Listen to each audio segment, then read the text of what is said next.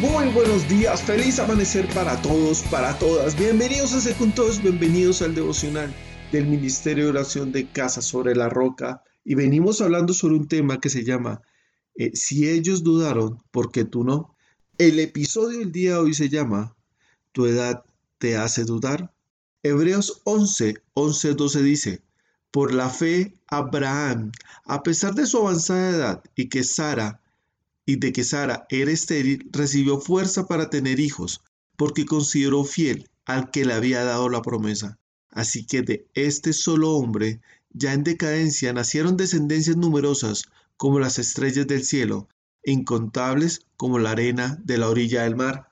Roberto Gómez Bolaños, más conocido como Chespirito, no comenzó su, su proyecto de vida a los 18, 20, 30 años. No, él comenzó a los 42 años. Él tomó la decisión a los 42 años de ser algo diferente, de, de hacer lo que le encantaba, de hacer lo que para lo que fue llamado. Y gracias a esta decisión, a esa edad, él más adelante fue llamado el Shakespeare de Latinoamérica. Y quiero que comiences a pensar, no importa la edad que tienes, 18, 20, 30, 40, 50, 60, Dios prometió algo, Dios te llamó algo. Le estás colocando un freno a Dios por tu edad. Y veremos a Sara. Cuando Sara salió con su esposo Abraham para la tierra prometida, ella tenía 65 años, ella era 10 años menor que Abraham. Piensa en esta situación de esta mujer. Cuando llegó la promesa de que se iban a ir, que Dios los iba a respaldar, tenía 65 años. Era estéril. Iba para una tierra ajena. Tenía incertidumbre. Su esposo por miedo la presentó como su hermana y la entregó a un rey. Y no una, sino dos veces. Y en esta última, ella se casó con ese rey. Por miedo, Abraham presentó a su esposa como su hermana. Y aquí hago una pregunta, un pequeño paréntesis de algo que después hablaremos. ¿Dónde estaba ese hombre de fe en el cual Dios había puesto promesa? ¿Dónde estaba ese hombre de fe que por miedo entregó a su esposa. ¿Dónde estaba? Cierro el paréntesis ahí. Sara toma la decisión de que Agar, su esclava, se acueste con su esposo porque ella ya tenía 75 años. Ella trató de ayudar a Dios en el cumplimiento de esa promesa sobre Abraham, a sus fuerzas y a su propia prudencia.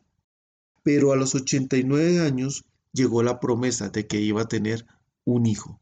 Génesis 18, 11, 13 dice, Abraham y Sara eran ya bastante ancianos y Sara ya había dejado de menstruar. Por eso Sara se rió y pensó, ¿acaso voy a tener placer ahora que ya estoy consumida y mi esposo está tan viejo?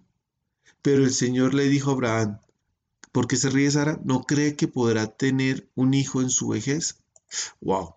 Impresionante. Y lo que me impresiona en un momento determinado es lo que dice Sara. Más adelante le dice, no, yo no me está riendo.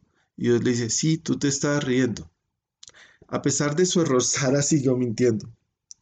Si Dios prometió algo, lo va a cumplir. Lo va a cumplir sin importar tu edad, sin importar que eres joven como David, sin importar que eres grande como Sara y como Abraham. Dios va a cumplir su propósito en tu vida. Y quiero que termines pensando una cosa. En Génesis 18, en el, 15 se dice, Sara por su parte tuvo miedo y mintió al decirle, yo no me estaba riendo. Pero el Señor le replicó, sí te ríes.